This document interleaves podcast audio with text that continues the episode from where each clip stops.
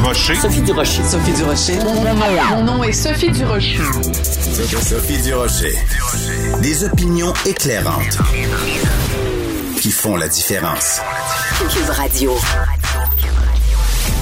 Bonjour tout le monde, bon mardi. En période de pandémie, parfois on a besoin de rire. Avez-vous envie de rire? Il y a un de mes amis qui a reçu de l'école que fréquente euh, son enfant une lettre euh, pour euh, au sujet des cours de musique et on dit la chose suivante suite aux recommandations de la santé publique des ajustements dans le cours de musique de votre enfant euh, sera fait pour l'enseignement de la flûte à bec. Il ne sera plus permis pour les élèves de souffler dans leur flûte pendant les cours de musique. Les apprentissages se poursuivront seulement en doigté muet. C'est-à-dire que la flûte est appuyée au menton et le musicien effectue les changements de doigts sur son instrument tout en nommant les notes au fur et à mesure qu'elles sont jouées. Et on dit, ben là, évidemment, vu que votre enfant, il peut pas vraiment euh, savoir c'est quoi la sonorité de son instrument, ben il va pouvoir pratiquer à la maison. Et là, à la maison, on vous fournit, si vous le demandez, des sourdines pour amortir le son. On est rendu là, les amis. Des étudiants à l'école qui font des cours de musique sans musique. Quand j'ai vu ça, j'ai poussé d'abord un grand éclat de rire et ensuite j'ai me suis exclamé Ben voyons donc Avertissement. Cette émission peut provoquer des débats et des prises de position pas comme les autres. Vous écoutez Sophie Durocher. Si vous regardez aller Justin Trudeau depuis les débuts de la pandémie et même avant avec les différentes euh, plaintes du commissaire à l'éthique, peut-être euh, que vous trouvez qu'il commence à manquer de, crédibilité ou de ou de d'intérêt, de pertinence, ben euh, vous allez beaucoup apprécier la chronique de mon collègue Joseph Facal qui pose carrément la question comment peut-on sérieusement appuyer Justin et au moment où on se parle, Joseph, ton texte est très, très, très populaire sur le site du journal. Donc, je pense qu'on est quelques-uns, quelques-unes à se poser euh, la question. Écoute, euh, c'est un bilan qui est, qui qui est pathétique. Écoute, j'ai écrit euh, plusieurs textes assez sévères envers Justin Trudeau. Et dans ces cas-là, je fais toujours un gros, gros effort pour aller lire les commentaires en dessous. Et beaucoup de gens me disent, vous exagérez, vous êtes trop émotif. Alors là, je me suis dit, bon, d'accord, allez, Joseph, prends une grande respiration, essaie d'être serein, essaie de faire un bilan euh, aussi, à défaut d'objectif, honnête que possible. Et donc, j'essaie, euh, comme tu l'as dit, euh, de remonter avant la pandémie et aussi de tenir compte, bien entendu, que euh, la pandémie nous a un petit peu tous euh, pris par surprise et que jusqu'à un certain point, il est normal que les gouvernements mm. improvisent.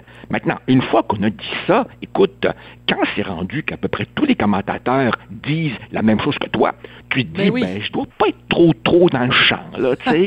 euh, alors évidemment, je regarde, je mm-hmm. regarde ce qui se dit d'un océan à l'autre. Voilà. Et, donc, je suis pas le seul à, trouver que euh, sur les frontières, c'est un désastre. Sur la vaccination, c'est maintenant un désastre. Autrement dit, tout ce qui touche devient une gaffe, sauf peut-être, oui, bon, d'accord, la légalisation du cannabis. Hey, gros bilan, hein? Non, non, vraiment, là. Écoute, j'ai ce matin à l'émission de Pierre Nantel, j'ai fait euh, écouter un extrait euh, d'une entrevue que euh, Emmanuela Lambropoulos, la députée de, de Saint-Laurent, a une entrevue qu'elle a donnée à un média grec et elle ridiculise un peu les Canadiens qui euh, s'inquiètent de la lenteur de la vaccination en disant ben ils sont ils friquent pour rien et euh, ben, je, traduis parce qu'elle le dit euh, en anglais et il faut que tout le monde se calme le pompon. Il y a une certaine arrogance, je trouve, des libéraux en ce moment face à des craintes qui sont tout à fait légitimes quand on regarde le piètre bilan du Canada, quand on sait qu'on est moins bon que la Roumanie, la Slovénie et la Turquie en termes de vaccination. On a le droit de se plaindre sans se faire traiter de braillard? Écoute, je n'ai pas lu euh, l'entrevue euh, à laquelle tu fais référence, mais Mme Lambropoulos euh, nous a habitués à, des déclarations arrangées dans la catégorie des, des vertes et pas mûres. Tu te rappelles? C'est elle qui avait dit le ben déclin du français au Canada, il faudra me prouver ça, là. Non, non, écoute, et, et, malgré tout cela, malgré tout cela, en fait, comment dire, Justin Trudeau, il est comme il est. Bon, euh, moi, je savais euh, ce qu'on achetait à l'époque, une coquille vide, mais je comprends, je comprends que beaucoup de gens avaient envie de donner la chance au coureur. Maintenant, là, ça va faire bientôt quatre ans, et euh, non seulement, non seulement on se rend compte que, comme le disait une journaliste australienne dont le nom m'échappe, il a la profondeur d'une flaque d'eau, mais en plus, en plus, tout ce qu'il touche, tout ce qu'il touche vire à la catastrophe. Alors dans ce contexte, lui, il est comme il est, et on ne le changera pas. C'est nous, Sophie, Québécois et Canadiens, qui avons un sérieux examen de conscience à faire. Les élections approchent, il y aura une série euh, d'offres politiques dont on mm. peut penser ce qu'on veut, mais très franchement, réélire quelqu'un parce qu'on n'est pas entiché par les autres, ça me semble un peu faible. Et moi, au bout du compte, je demande les faits. Écoute, c'est pas possible. Je veux dire, la vaccination est une catastrophe. Euh, comme tu le dis, euh, le Canada qui aime, n'est-ce pas, aime faire la leçon aux autres pays du monde mm. est, au, est au 33e rang. Les finances publiques sont dans le rouge pour des années. Euh, évidemment, il se permet en plus en plus de faire la morale à des premiers ministres provinciaux, ben voilà. pas seulement, pas seulement celui du Québec, qui eux évidemment ont enlevé leur veston, retroussé leurs manches, desserré leurs cravates et font du mieux qu'ils peuvent, pendant que lui évidemment sort devant son petit lutrin hein, et, nous fait son petit boniment quotidien là. Euh, alors là, franchement, à un moment donné là, je pense qu'il y a un devoir de je crois qu'il y a un devoir de lucidité citoyenne. Hmm. C'est bien dit, c'est bien dit véritablement ces gens qui systématiquement votent contre leurs propres intérêts, pour moi, véritablement, c'est une source de fascination et, de, tristesse. Et. Oui.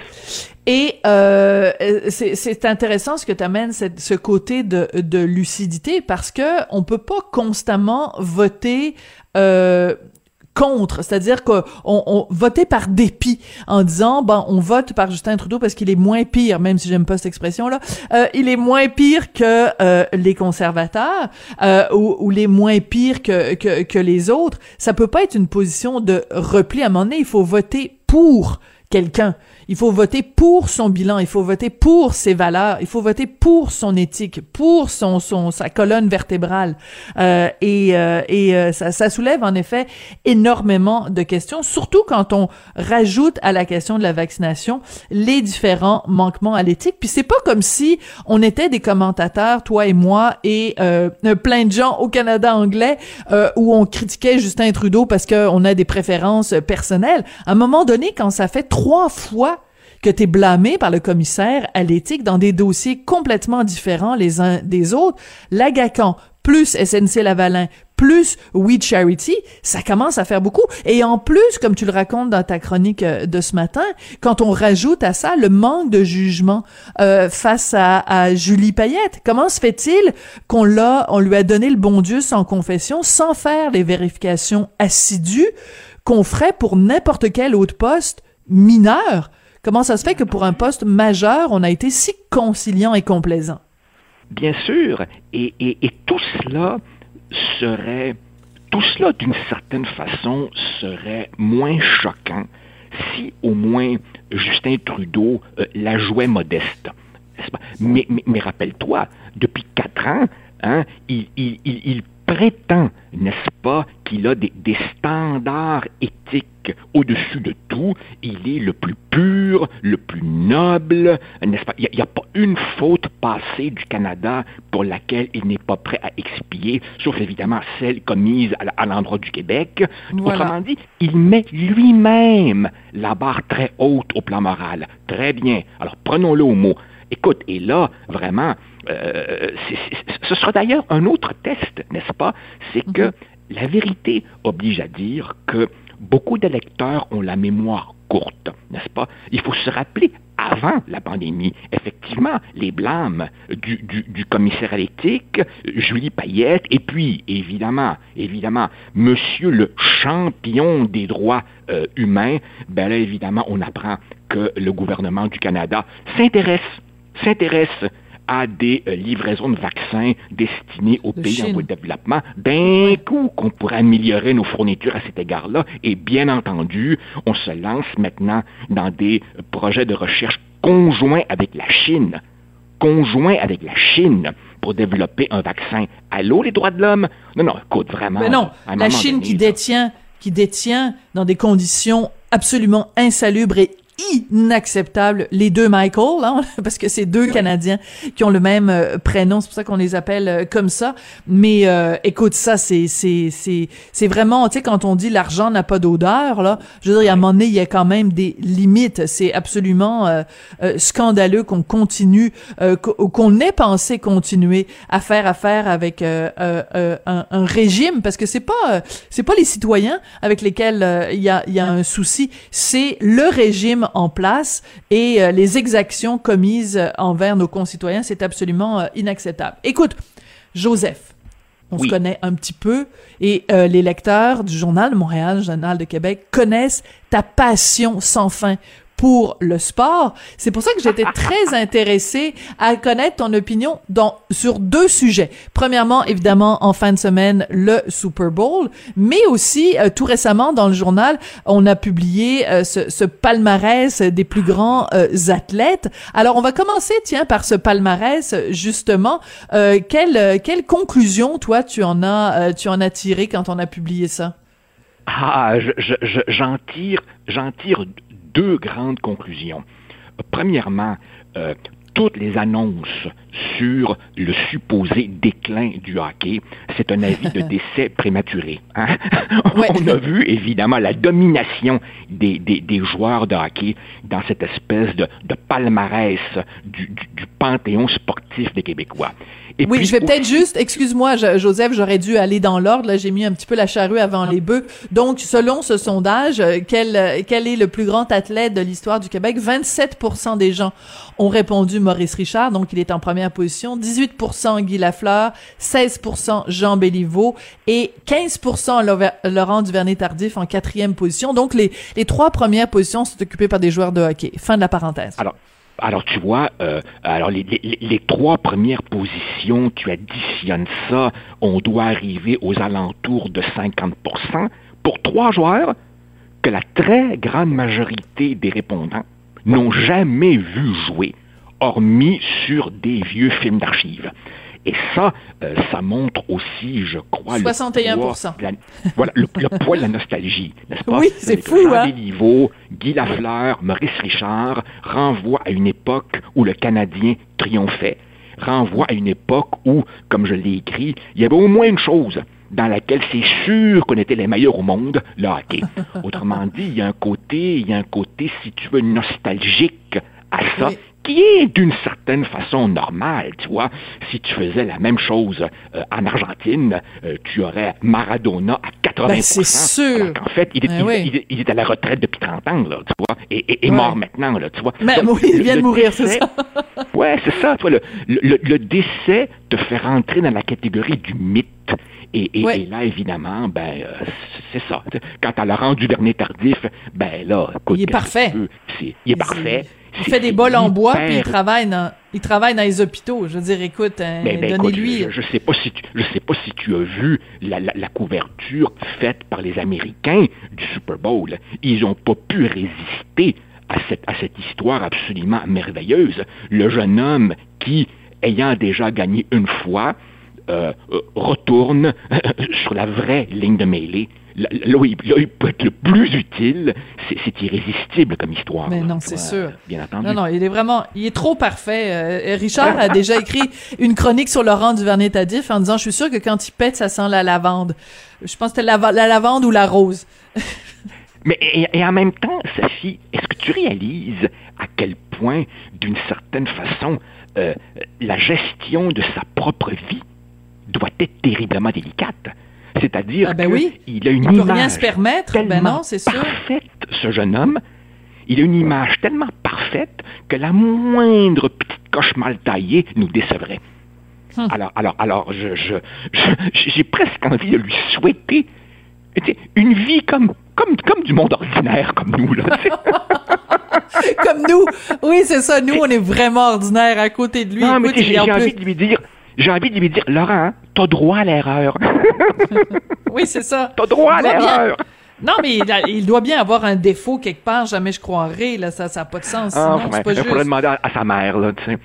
Ah, Ouais, quand, quand les quand les marraines se sont euh, quand les bonnes fées se sont penchées sur son berceau et elles lui ont tout donné, il y a rien Ouais, qui ouais, qui, qui- qui a laissé de côté. En plus, il est pas laid, euh, tu sais, je veux dire écoute en tout cas vraiment. Bref, euh, puis en plus il s'intéresse euh, aux arts, euh, à la peinture, bref, c'est vraiment euh, le gars le gars a tout. Euh, bon, un autre domaine euh, euh, euh, euh, bon, évidemment, on parle de Laurent Duvernay Tardif, donc on parle du Super Bowl évidemment.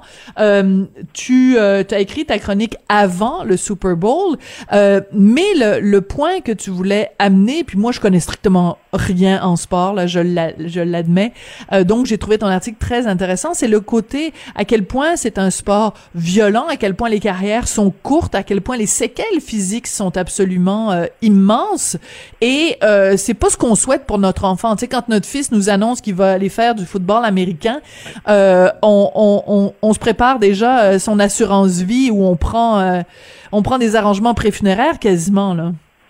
Écoute, Sophie, c'est pour, pour moi, pour, pour, pour- pour achever, pour achever de me rendre tout à fait toxique, n'est-ce pas? Non seulement euh, j'aime regarder le football, mais, mais, mais j'ai aussi un attrait euh, pour la boxe. Et quand, et quand euh, j'habitais en Espagne, j'aimais beaucoup aussi les corridas. Alors tu vois, je suis un infréquentable absolu hein, Oui, au rayon, oui. au rayon de la rectitude politique. Mais effectivement, je, je, je confessais mon ambiguïté morale, c'est-à-dire que je suis tout à fait fasciné par un sport, tout en étant content que mes enfants ne l'aient pas pratiqué. c'est très drôle. Et là, ben Oui. écoute, ça nous, ça nous renvoie, au fond, comme me le disait un lecteur, il me disait, au fond, a-t-on tellement, tellement évolué? Depuis les, les, les, les jeux de gladiateurs dans la romantique. Effectivement, mm, mm. euh, j'ai l'impression qu'on a besoin de cette espèce d'exutoire. Au fond, c'est un petit peu la même chose avec la course automobile. Hein?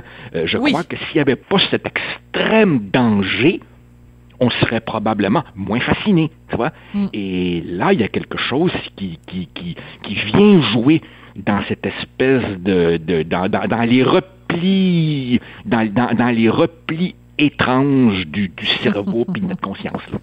Ouais. Écoute, euh, donc euh, trois chroniques euh, vraiment super intéressantes sur notre notre regard euh, sur le sport, notre attitude euh, face au sport, qui en dit long sur euh, sur nous-mêmes. Hein. Il y a plein d'analyses sociologiques à faire là-dessus, et aussi euh, ta chronique sur euh, sur Justin Trudeau, qui, comme je te le dis, là, est très très populaire auprès des lecteurs du journal de Montréal et du journal de Québec. Euh, ben on se reparle jeudi. Euh, Joseph, j'ai très. J'ai très hâte de savoir euh, de quoi tu vas nous parler. Et euh, ben écoute, si vous voulez euh, entendre justement l'extrait de cette entrevue euh, qu'Emmanuela Lambropoulos euh, a accordée euh, à un média grec, donc hellénophone, ici à Montréal, vous allez retrouver ça en allant sur le site de Cube Radio dans la section balado, en fait de radio, pardon. Vous allez retrouver le petit segment que je fais tous les matins avec Pierre Nantel.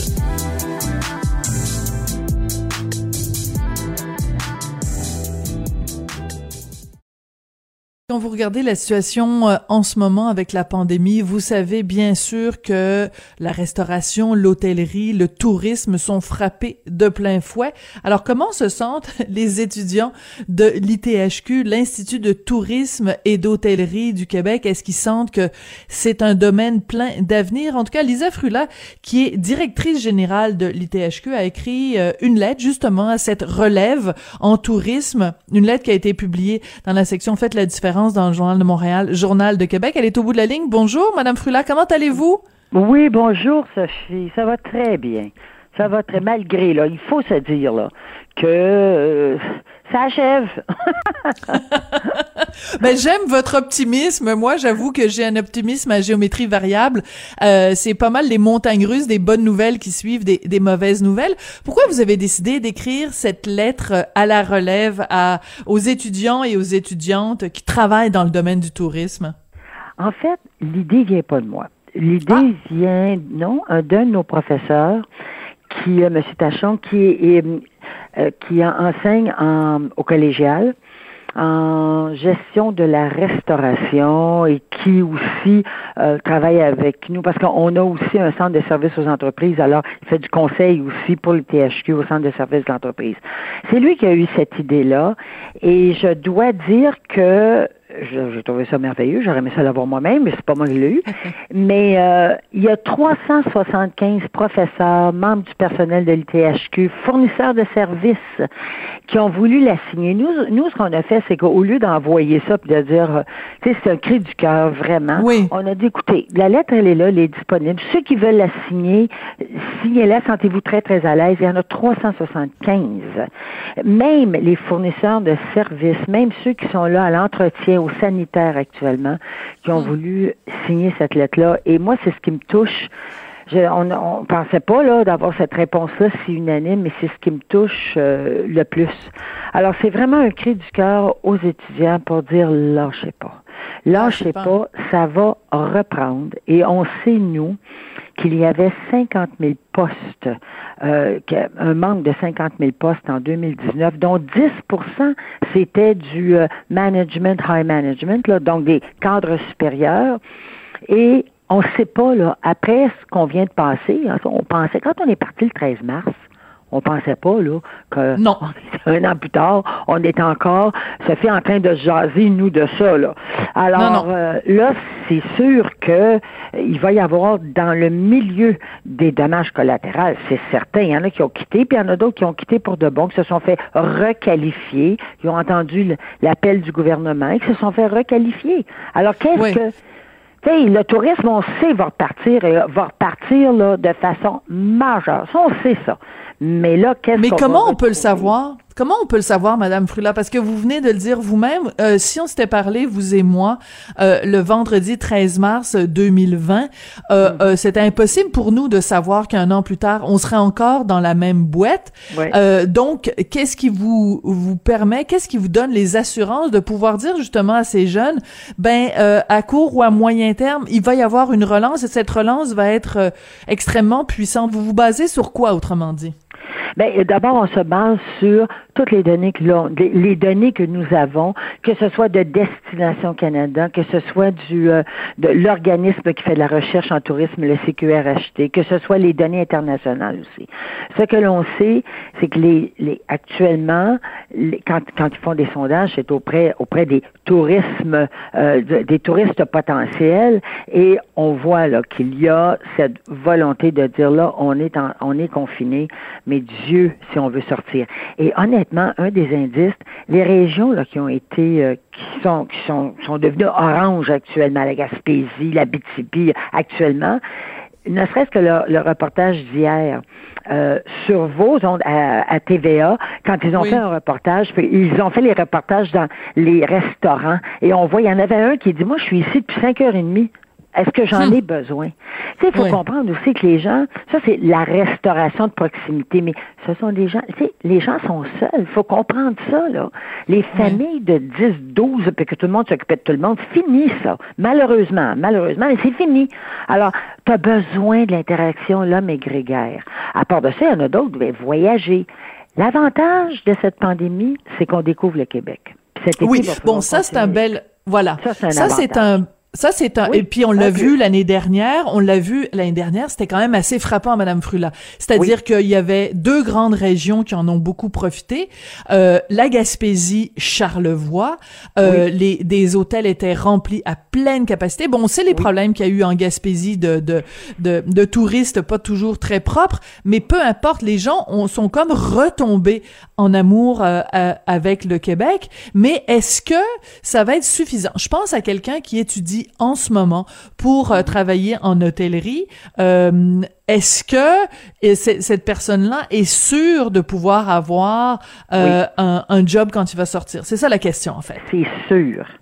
Je, vraiment, là, je parle même, je parle pour ceux qui sont en hôtellerie, précisément ceux qui sont à l'ITHQ, parce que nous, évidemment, c'est beaucoup les gestionnaires. Mais c'est certain, c'est certain. Moi, je garantis un emploi et un bel emploi. Je le garantis. Parce que cet été, là, pendant qu'on les gens visitaient le Québec, il y a eu une crise, là. Il y a eu une énorme crise de main-d'œuvre.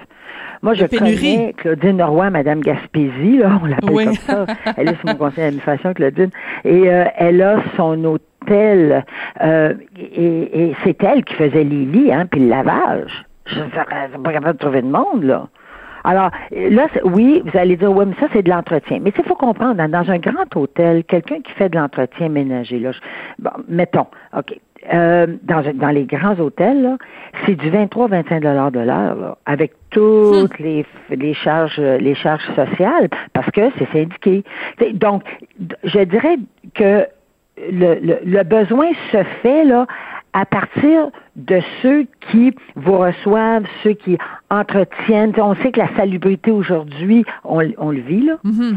c'est d'une importance incroyable. Alors, euh, capital, je dirais, donc, de ceux qui sont formés, que ce soit en entretien jusqu'à ceux qui dirigent, ça prend des gens qui sont formés. Nous autres, on dit aux étudiants, venez-vous-en. Votre formation va durer deux ans trois ans, là, on lance un baccalauréat en gestion, là. Donc, hum. un, bac de façon hum. autonome, universitaire, ça nous a pris 11 ans, mais on, on lance, on est en recrutement actuellement, là, et euh, en gestion, euh, en, gestion de l'accueil et de, de, de l'hôtellerie. Eux vont terminer en 2023. Alors, on sait très bien que rendu là, je peux garantir, garantir là, des, euh, des, emplois payants. Madame Frula, l'année dernière, euh, ça a été un, été euh, exceptionnel, donc Gaspésie, Charlevoix. Mais est-ce que c'est suffisant? C'est-à-dire que oui, il y a du tourisme québécois, mais le, le, tourisme au Québec dépend pas juste des Québécois. traditionnellement, c'est beaucoup la clientèle américaine, européenne et même asiatique on va parler en chiffres. Le revenu pour le gouvernement, là, les retombées touristiques sont de l'ordre de 15,9 milliards. Ce qui n'est pas rien, là, 15,9 hein. milliards. Ça, là, ce sont des chiffres de 2018. Euh, je dirais 2018-2019. 2019, c'est plus parce que c'était une année exceptionnelle. De ces 15,9 milliards, il y a à peu près 6 milliards qui vient du revenu interne. Le reste, c'est évidemment la clientèle internationale. Hein? Alors, actuellement, ce que ce qui se passe, c'est que on augmente le revenu interne parce que les gens vont visiter le Québec, ce qui est bien parce qu'on a toujours cette euh, cette tendance à dire c'est mieux ailleurs, hein, on s'en va ailleurs. Moi, la première, c'est bon, on s'en va ailleurs. Là, les gens apprécient le Québec. Ils n'ont pas le choix, mais quand même, j'entends des gens dire, ben, ça a été formidable. Moi, j'ai passé un été formidable. Je suis mhm. resté au Québec. Bon. Mais quand on va réouvrir les frontières, c'est sûr que notre notre tourisme interne va vouloir aller ailleurs, mais il y en a d'autres qui vont vouloir rentrer. Et c'est Montréal qui souffre actuellement. Québec, d'une oui. mais d'une moindre façon. Mais mhm. Montréal souffre parce que sa clientèle, c'est la clientèle internationale et la clientèle d'affaires. Ben, Alors, c'est évidemment là, ça il va falloir, mais on, est confiant là. Euh, il va falloir aller le rechercher. On est tellement confiant que le Palais des Congrès me dit que M. Robert Mercure, qui est président du Palais des Congrès de Montréal, me dit que son cahier de charge est plein à partir de 23. Hmm. Alors, c'est sûr que là, euh, c'est mondial. personne bouge mondialement, tout le monde reste chez eux. Mais quand, les frontières vont ouvrir, ce sont ces mêmes personnes qui restent chez eux, qui vont avoir aussi le goût d'aller ailleurs, mais ayant apprécié ce que son chez-soi apporte. Ça, je, moi, j'ai, j'ai, je suis une positive dans la vie là, mais vraiment là, je, vraiment, je suis euh, convaincue de ça. Ou ça sera pas une catastrophe si on n'est pas capable d'aller ailleurs pour toutes sortes de raisons là, tu sais, euh, personnelles. Euh, on sait qu'au Québec, il y a la mer, il y a les meilleurs produits euh, en termes de, de, de, de, de produits euh, de produits de, de, de bouffe et autres. en agro, on est extraordinaire. Il y a les plus beaux paysages.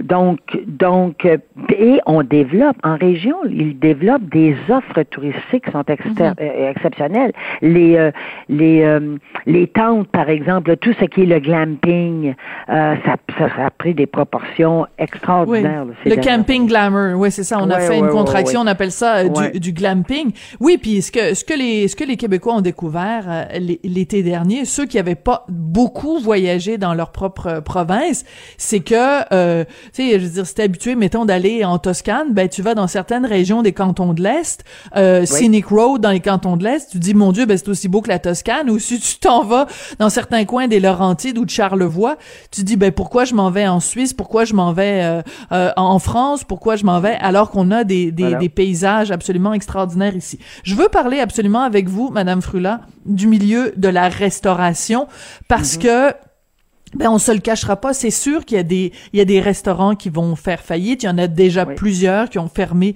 leurs portes. Alors encore une fois, je reviens avec ma question, comment on peut donner à des jeunes qui étudient dans ce domaine-là euh, l'espoir de dire que c'est un métier d'avenir? Bien, on sait que la restauration, il y en a 10 000 au Canada qui ont fermé. Bon, on s'entend là, fait qu'on on peut pas se, on peut pas euh, être jovialiste au point où dire, euh, tu sais, il n'y a rien arrivé là. Excepté que ceux, ceux qui sont, ont été bien formés, ceux qui sont chefs et gestionnaires de restauration, eux passent au travers là actuellement. La plupart, hmm. là, on vient, puis je, pas, c'est sûr que moi je vais parler du THQ parce que c'est la plus grande école hôtelière au Canada, mais ils ont appris, il y en a qui viennent d'ailleurs aussi, mais ceux qui sont formés ont été capables de se vraiment là, de se retourner là, rapidement et de faire au moins des, euh, je dirais, de, de, des offres, soit pour le prêt à, à emporter, qui euh, leur permet actuellement de survivre. Et il y a le gouvernement qui mm. aide aussi. Hein, on doit dire pour les loyers, pour les frais fixes. Le gouvernement est là aussi. Autant qu'il a été là aussi pour les hôtels. C'est pas suffisant, mais il y a, c'est, c'est ça que le gouvernement a donné un bon coup de main. Mais euh, eux vont repartir. Je pense que ceux qui vont fermer, ben, on peut pas empêcher les jeunes d'être créatifs non plus. Hein. Alors, ceux qui vont fermer, il y en a, ils vont réouvrir ils vont réouvrir. Euh, il y en a qui ont fermé parce que bon, le, loyer ou le loyer arrivait à terme, fait qu'ils se sont dit bon ben là on ferme puis on, on verra pour après. Alors euh, ça, moi j'ai pas de. Quand on a la créativité, mais surtout quand on sait gérer. Le problème avec la restauration, là, on dit 75% des restaurants font pas cinq ans. Ben, ils font pas cinq ans parce qu'il y en a qui s'ouvrent des restaurants parce que c'est le fun, c'est sûr que c'est. On a mhm. tous rêvé. Tu sais, oh, je, le, le, film Chocolat, par exemple, Sophie. Oui. c'est un film tellement cute, tellement Juliette On voulait tous partir une belle petite boutique de chocolat, là avec un petit café. Moi, la première, moi, la première. Oh, puis on va s'en aller en région, puis ça va tellement Donc, donc peut-être que, peut-être que, Madame Fruland, la crise, malgré le côté terrible de tout ça, peut-être que ça a fait le tri entre les gens qui étaient vraiment à leur place et des gens qui n'avaient pas d'affaires dans la restauration. Possible. Possible. Ça, on se reparlera, là, on verra ce qui va arriver, mais moi, moi aussi, ça, je l'entrevois. Moi aussi, possible. Puis je me dis, ceux qui sont en restauration, le danger, le danger, c'est que les chaînes on en a besoin des chaînes, là. Hein. Puis il y a des très bonnes chaînes, là. La cage au sport, produits locaux, formidable. Saint-Hubert aussi, là. Et Saint-Hubert, ben, est avantagé parce que lui faisait déjà euh, sa, Oui, mais c'est ontarien maintenant. Son, oui, son ADN, c'est du prêt à porter, du prêt à emporter. Fait que c'est, euh, mais, donc les chaînes vont rester. Mais ce qui faisait que Montréal était la capitale de la gastronomie en Amérique, en Amérique, parce que partout dans tous les quartiers, tu trouves des perles. Euh, ça, c'est l'autre restauration, ce que j'appelle là. C'est une restauration qui est plus de découverte, de gastronomie. Gastronomie, c'est l'art de bien manger hein, et de bien boire. Alors, c'est pas... Euh, mais c'est ça, là. Alors, ça, il faut que ça reste pour pas perdre notre réputation. Alors, c'est c'est eux là. Moi, c'est eux que je surveille. La plupart, ce sont des gens qui sont là puis qui sont formés aussi. Alors euh, là-dessus, on se croise les doigts. Parce que le problème avec la restauration, c'est que les banques ne prêtent pas. Il hein, faut comprendre ça là. Et euh, autant j'essaie avec euh, autant les hmm. banques et Investissement Québec de leur dire de façon qu'ils sont formés. Donner un coup de main à ceux qui arrivent avec un bon plan d'affaires et qu'ils ont une, une, une formation pour les soutenir. Pour l'instant, là, c'est difficile. Il y a de la résistance. Alors, on va se, on va se quitter là-dessus, euh, Madame Frula, parce que euh, ben, d'abord c'est la fin de l'entrevue, puis on, on commence à, à, ressentir des petits problèmes techniques. Alors, je sais pas si c'est le milieu de la restauration qui veut nous clouer le bec, mais on a un petit problème euh, technique. Alors, on va se quitter là-dessus. Lisa Frula, donc directrice générale de l'ITHQ, et je dois le dire, une excellente ambassadrice. C'est pas pour rien que votre biographie s'intitule La Passionnariat, parce que vous êtes toujours passionnée par vos sujets. Madame Frula, Lisa, merci beaucoup. Merci, merci beaucoup, Sophie. Merci. Et je vous encourage à lire cette lettre. Donc, lettre à notre belle relève en tourisme. C'est euh, euh, adressé donc à tous ces étudiants qui rêvent de travailler dans ce domaine-là, tourisme, hôtellerie, restauration. Et vous allez retrouver ça sur le site du Journal de Montréal, Journal de Québec.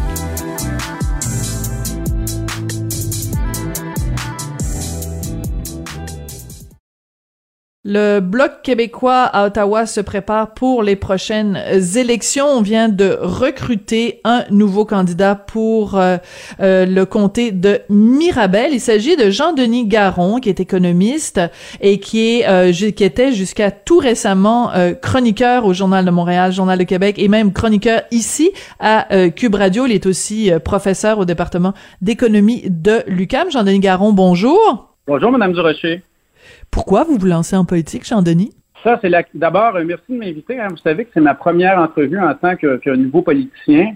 Et je vais vous dire, euh, pour moi, c'est une décision qui allait de soi. Euh, il y a plusieurs façons de s'engager dans la vie publique. Et moi, comme professeur, je l'ai fait énormément au cours des dernières années. Vous le savez, j'étais une personne publique, j'ai écrit beaucoup de chroniques, j'ai contribué au débat public. Et pour moi, j'ai toujours été souverainiste, euh, tout en gardant évidemment un, sens développé du professionnalisme. Mais pendant la dernière année, c'est devenu évident pour moi qu'on avait besoin à Ottawa, encore plus qu'avant, de défendre les intérêts du Québec, de faire la promotion du Québec. Pour moi, l'incompatibilité entre le Québec et le reste du Canada, que je connais très bien par ailleurs, pour moi, c'est devenu encore plus une évidence. C'est euh, quand on m'a approché, euh, j'ai décidé de faire le saut pour contribuer et je le fais avec grand plaisir et grand enthousiasme. Bon, donc vous avez été approché, c'est pas vous qui avez approché euh, le bloc. Vous nous dites que ça, ce sentiment-là d'urgence de, de s'impliquer en politique, ça s'est développé au cours de la dernière année. Quel a été l'élément déclencheur? Est-ce qu'il y a eu un élément, quelque chose qui s'est passé à Ottawa ou qui s'est passé sur la scène fédérale, qui a fait que vous vous êtes dit bon ben là ça suffit, c'est la goutte qui fait déborder le vase?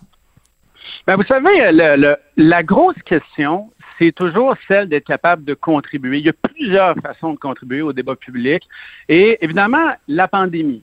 Euh, évidemment, le fait que euh, nos, moi, regardez, avec, que ce soit avec la campagne de vaccination, que ce soit avec la structure que prise la PCU, qui était essentiellement faite pour l'Ontario. Là, on parle des transferts en santé. On parle d'imposer des normes nationales euh, que moi j'appelle des normes fédérales au Québec pour nos CHSLD, alors que ça n'a jamais, jamais intéressé le gouvernement fédéral au cours des dernières années. Alors tout ça, ce sont des éléments aggravants. Mais moi, je vous le dis, moi, j'ai, je connais le Québec comme le fond de ma poche.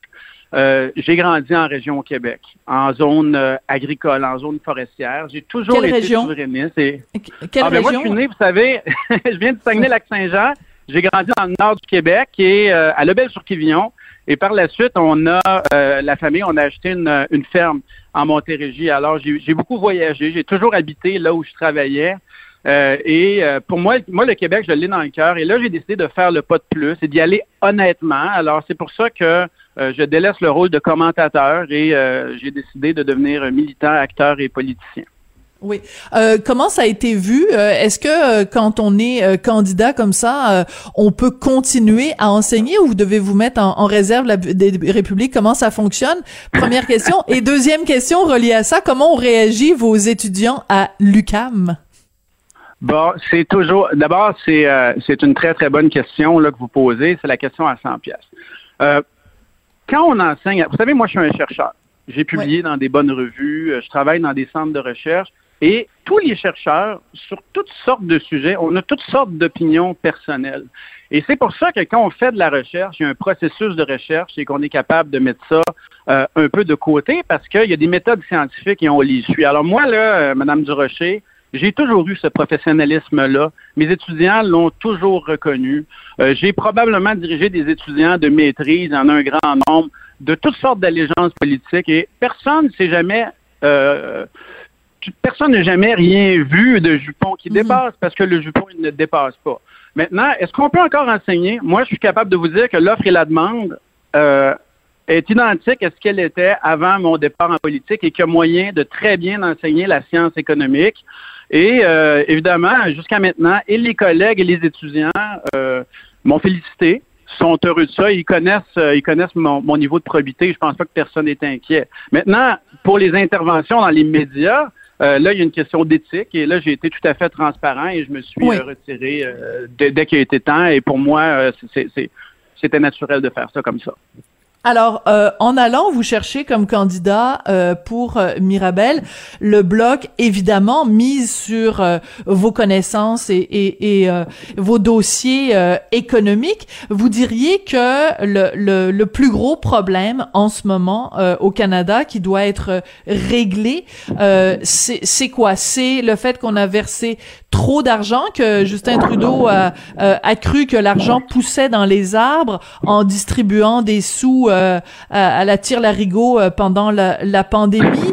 Ou est-ce que c'est euh, les paiements de péréquation? Enfin, je veux dire, c'est quoi là pour vous la, la vraiment la, la, la top priorité en termes économiques au Canada? Bon, ben d'abord, je vous corrige sur, sur, quelque chose d'assez important. Je suis candidat à l'investiture. Alors, je suis pas encore candidat. Et là, je commence ma campagne de terrain et c'est important. C'est important d'aller voir les membres. De vous avez bien fait de me corriger. C'est important de le dire. Oui. important de le dire. Regardez bien, là. Moi, je vais, Mais vous avez quand même, vous avez quand même l'appui du candidat sortant. Oui, absolument. Puis je vais vous dire, là, ça fait chaud au cœur, ça fait chaud au cœur d'être aussi bien accueilli, mais ça ne m'épargne pas le travail de terrain. J'ai l'intention de le faire. Alors c'est juste pour ça que je vous faisais la précision. Maintenant, sur la question que la question que vous posez, moi je vais vous dire ma très très grande inquiétude. C'est vrai que pendant la pandémie, il fallait agir rapidement il fallait dépenser de l'argent. On peut être en accord, en désaccord sur la façon de faire, mais la plupart des, euh, la plupart des gouvernements ont dépensé énormément. Là, on commence à avoir des vaccins. Ça va pas très bien, on pourra en reparler si vous voulez. Puis éventuellement, peut-être plus rapidement, mais on verra, il y aura une, sortie de crise. Je sais pas si vous savez, Madame Durocher, là, comment c'est gros 400 milliards de déficit? Je ne sais pas si vous savez que le gouvernement fédéral, sa principale job, c'est de transférer de l'argent et non d'offrir des services. Ça a l'air un peu, euh, ça a l'air un peu bizarre de le répéter sans arrêt, mais c'est vrai. Le gouvernement fédéral, il transfère de l'argent aux provinces, aux administrations municipales, principalement dans les autres provinces, aux individus, sous forme de pension, mais il ne fournit pas de services. Alors, c'est les provinces, les municipalités qui relèvent des provinces qui en fournissent. Alors, qu'est-ce qui est arrivé dans le passé quand on a sorti de crise, quand on a éliminé les déficits? La façon la plus facile, c'est de couper les transferts, puis c'est d'étouffer les provinces. Et moi, j'ai, je crains que c'est ce qui arrive. On le voit là présentement. On le voit avec la question des transferts en santé. On mhm. nous refuse les transferts en santé que le Québec, avec un, un front commun des provinces, demande. Alors, moi, c'est ça qui m'inquiète. C'est le fait qu'on est tributaire du fédéral pour financer un grand nombre de nos programmes, les programmes avec lesquels on fait affaire à chaque jour comme citoyen, c'est le fait que la tentation va être extrêmement forte de venir ou bien nous donner des conditions, ou bien violer la Constitution, ou bien de euh, pas se mêler de ses affaires du côté du fédéral, ou bien du fédéral, ou bien de couper tout simplement. Et ça, ça mm. m'empêche de dormir la nuit. D'accord. Euh, quand vous avez annoncé euh, votre candidature à l'investiture, euh, je suis allée voir sur les médias sociaux, euh, c'est rempli de bon de commentaires euh, positifs. Vous êtes chanceux parce qu'il n'y a pas beaucoup de, de trolls qui vous haïssent et qui ont qui ont dit des méchancetés à votre sujet. Et vous avez même reçu le l'imprimatur de Pascal Bérubé du Parti québécois qui a dit que c'était une excellente nouvelle pour le bloc.